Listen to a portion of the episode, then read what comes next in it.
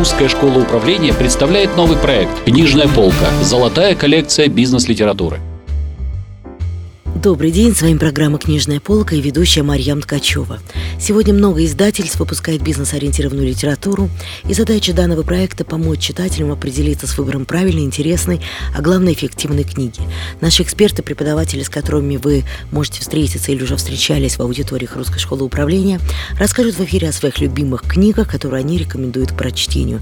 И сегодня у нас в гостях преподаватель Русской школы управления, эксперт по организационному развитию, бизнес-тренер, бизнес бизнес-коуч Павел Бормотов. Здравствуйте, Павел. Здравствуйте. Мария. Снова рада видеть вас в нашей студии.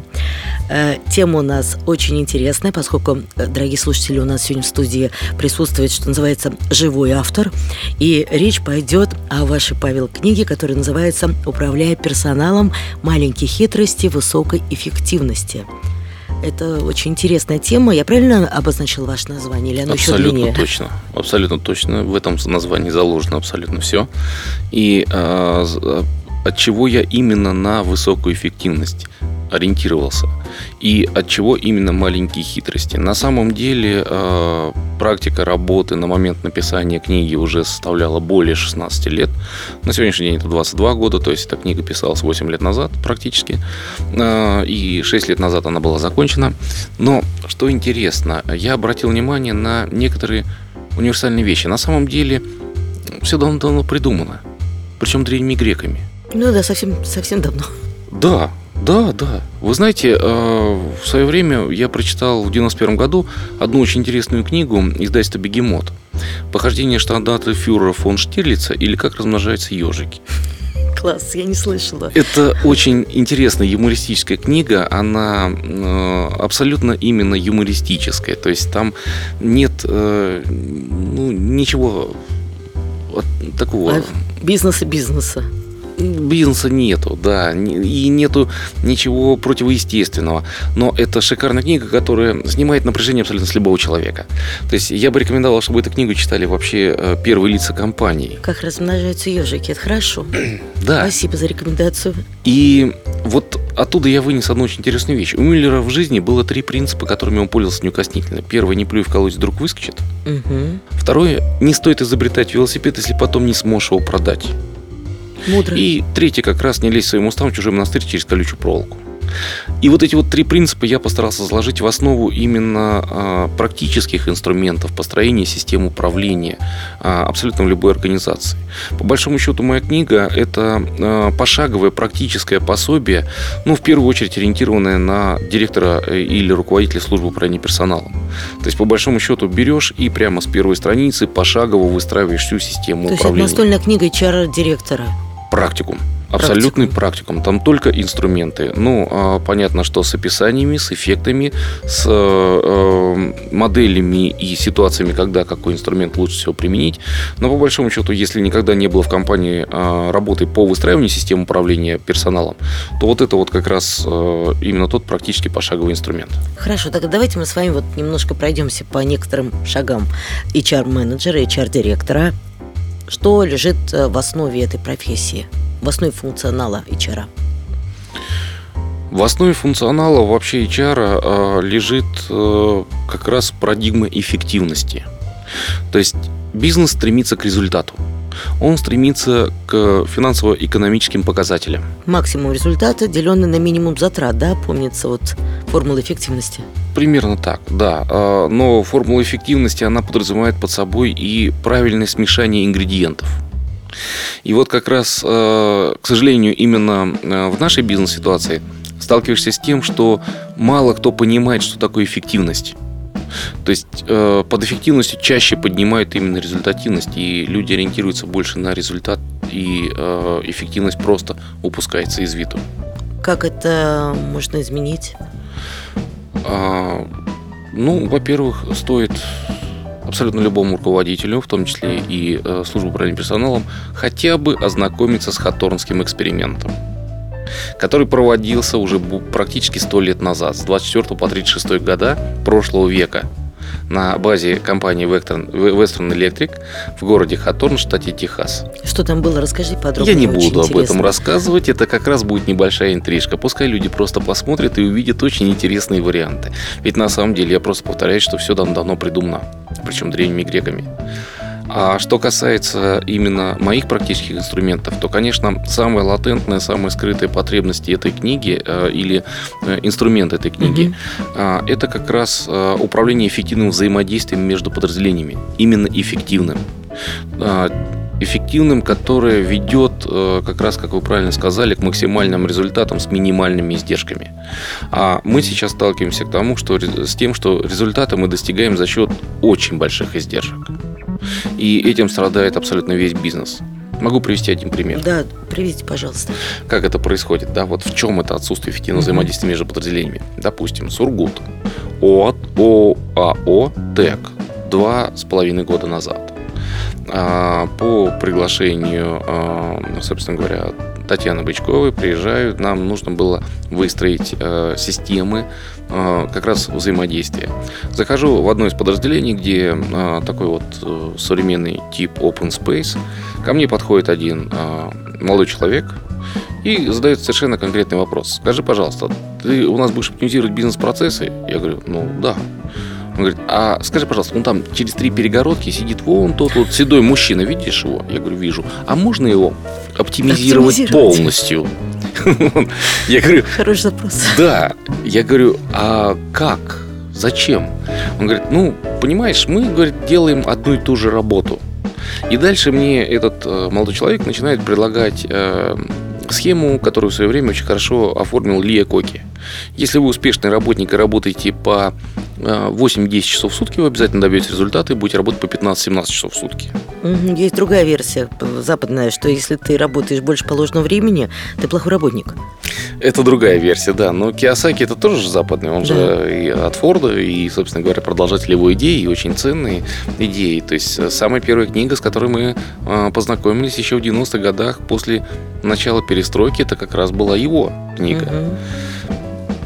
Вот. Так э, я задаю вопрос, а как? Он говорит, ну, я буду работать на 2-3 часа больше, но получать двойную заработную плату. Ну, какой молодец. Да. Но когда я начал разбираться, оказывается, действительно они выполняют одну и ту же работу. Но тот, который подошел ко мне, он находится в бытовом подразделении. Его задача максимально продать энергию. То есть найти покупателей расширить и возможности поставки энергии одному покупателю. А тот, который сидел через три перегородки, а, он делает то же самое, но он работает в казначействе. Его задача, он работает с теми же самыми потребителями энергии, но его задача понять, а, есть ли у нас задолженности, все ли поступило своевременно, проанализировать бюджеты и проанализировать финансы. Хотя, собственно говоря, точки, с которыми они работают, абсолютно одинаковые. И вот здесь вот как раз и кроется самый краеугольный камень, когда а, люди просто не понимают, зачем нам нужны другие подразделения. Они считают, что если бы не было того подразделения, да, пускай я немножко работал бы больше, но я получал бы в два раза больше. А, Один из характерных примеров это май седьмого года, которым вот я делюсь тоже в этой же книге своей. Компания Мастерфуд Натурфуд, лидер российского рынка орехов и сухофруктов. А, Приезжаю, стоит Алексей Борисов, начальник э, коммерческой службы, Светлана, главный бухгалтер, деловар, начальник склада, и Фарид, начальник маркетинговой службы. Говорю, друзья, зачем вы меня пригласили? Алексей Борисов говорит, вы знаете, вот у меня коммерческое подразделение, мы работаем с клиентами, мы зарабатываем деньги. Как только он сказал, мы зарабатываем деньги, Светлана, главный бухгалтер, руку в бок. Говорит, так, я не поняла, кто зарабатывает деньги? Вы зарабатываете деньги? Давайте разберемся. Кто выставляет счета? Кто следит за остатками денег на расчетном счете, чтобы было на что купить продукцию, оплатить амортизацию, выплатить заработную плату и так далее. Тут вмешивается деловар, начальник склада говорит, подождите, подождите, давайте разберемся. Еще два месяца назад фуры с экспедиторами, которые приезжали к нам под загрузку, проставили 4-5 дней. Ну, не понимая совершенно о том, что он говорит о системе канбан в срок, да, он произносит следующую фразу. Мы просчитали непринижаемый остаток запаса на складе сейчас его поддерживаем. Теперь фуры с экспедиторами, которые приезжают к нам, задерживаются не более чем на 2 часа. Ну и э, стоит, собственно говоря, Фарид, начальник маркетинговой службы, оперся об стенку, скрестил руки, улыбается, как только может. И говорит, слушайте, о чем вы говорите? Я вообще не понимаю, откуда клиенты о вас узнают? Смешно. Кто организует выставки, кто проводит АТЛ-акции, БТЛ-акции и так далее. Но, в принципе, это типичная ситуация, к сожалению, для нашего бизнеса, когда каждое подразделение пытается оттянуть одеяло на себя. Подчеркнуть свою значимость. Подчеркнуть свою значимость. И вот э, отсутствие эффективного взаимодействия между подразделениями – это реально краеугольный камень нашего бизнеса на сегодняшний день. Пока мы не отработаем это взаимодействие, мы не сможем разделить ни зону ответственности, ни зоны влияния. Кстати, очень похожая ситуация, только зеркальная, когда есть проблемная ситуация внутри организации, и здесь уже каждый департамент пытается отмазать себя. Помните, как у Райкина к пуговицам претензии есть? Нет. Ну, До свидания. до свидания. Что, и что с этим делать? От чего зависит эффективность Ну, в этой во-пе- ситуации? во-первых, вообще нужно начать, э, и с этого начинается, собственно, модель выстроения системы управления персоналом в моей книге. Э, Нужно начать с создания фундамента. А, Если мы возьмем международные стандарты ведения бизнеса, такие как ISO 9004, например, 2000, да, то э, там э, черным по белому написано, что э, для того, чтобы создать бизнес, нужно ориентироваться на два показателя – результативность и эффективность. Но для того, чтобы это стало возможным, необходимо создать фундамент бизнеса. Золотое правило менеджмента – не управляется то, что не определяется, не измеряется то, что не управляется, и не улучшается то, что не измеряется. Любая система, которую мы вводим, любая модель управления персоналом, будь то социальная политика, то будь то система грейдов, будь то система KPI премий, допустим, или еще что-то, это инструменты, которые направлены на улучшение. Но для того, чтобы улучшение произошло, нам нужно четко измерить, на что мы будем ориентироваться, во сколько раз, допустим, а, насколько мы хотим улучшить, насколько мы хотим сократить те же самые издержки и так далее. То есть для того, чтобы это стало нам доступно, ну, тут я хотел бы упомянуть про старую нашу сказку, которую мы с детства слышали, про трех свиней. Ниф-ниф, наф-наф и нуф-нуф. Три поросенка, да? А, Которые- ну, мы же выросли. Ну да. Соответственно, они, Что наверное, выросло, тоже выросли, да. В нашем возрасте они были поросята, теперь они уже, наверное, выросли все-таки. Мгм. Ну так вот, только один из них построил действительно а, дом с хорошим фундаментом. Тот дом, который а, не смог преодолеть кризис в виде волка. А двое других построили из соломы и из веток, собственно говоря, что было молниеносно сметено. Поэтому, если мы говорим про правильное выстраивание системы управления персоналом, то долж- должен быть фундамент, должно быть основание. И э, для того, чтобы это основание возникло, нам нужно четко определить. Нам нужно определить бизнес-процесс. Нам нужно определить, какое количество структур нам необходимо, чтобы они обслуживали этот бизнес-процесс. Не то, чтобы бизнес-процесс растягивался под существующее количество бизнес-структур. Да. При этом э, следует помнить, что есть совершенно четкие экономические э, расчеты, что сокращение финансового цикла компании ну, в рамках бизнес-процесса или производственного процесса, даже на 7 дней способствует высвобождению заемных средств в объеме 29%. Мгм. То есть это высвобождение бизнеса от кредитов, от займов, от э, помощи инвесторов или владельцев бизнеса. Это очень мощные инструменты. А, как правило, первая причина э, растягивания бизнес-процесса – это э, наличие ненужных организационных структур внутри компании, подразделений, которые, в принципе, совершенно безболезненно можно отдать на аутсорсинг. То есть ну, важно оптимизировать и понимать, какие структуры входят в, это- в этот самый фундамент и являются значимыми, а какие мы можем, собственно, отдать кому-то на реализацию. Абсолютно точно, Мария. Но в первую очередь нужно привести в порядок бизнес-процесс. Тогда мы сможем им управлять, и тогда мы, собственно говоря, э, сможем его измерить. А э, как только мы сможем измерить, мы сможем его улучшить. То есть основная тема именно моих практических инструментов сводится к тому, чтобы повысить эффективность деятельности. А результативность, она придет автоматом. Спасибо большое. Есть еще какие-нибудь очень важные инструменты, э, которые задействованы в вашей книге?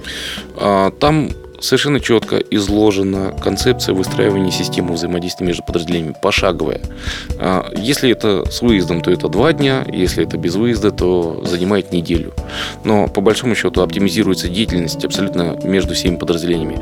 И любой сотрудник компании начинает понимать, что те задачи, которые выполняю я, они являются не только моей зоной ответственности, но и не я один в поле воин, они решаются совместными усилиями, и это начинают понимать все сотрудники всех подразделений. И э, самое главное, на что влияет эта книга, на повышение именно социально-психологического климата. Тот, кто найдет в себе силы ознакомиться с хаторским экспериментом, поймет, что это такое. Спасибо большое, Павел. Отличные рекомендации. Сегодня у нас в гостях был преподаватель Русской школы управления, эксперт по организационному развитию Павел Бормотов. Мы говорили о вашей, Павел, книге «Управляет персоналом. Маленькие хитрости высокой эффективности. Управление эффективным взаимоотношением между подразделениями». Слушайте рубрику «Книжная полка». В студии работала Марьям Ткачева, проект Русской школы управления. До встречи следующих выпусках. До свидания. Русская школа управления представляет новый проект «Книжная полка. Золотая коллекция бизнес-литературы».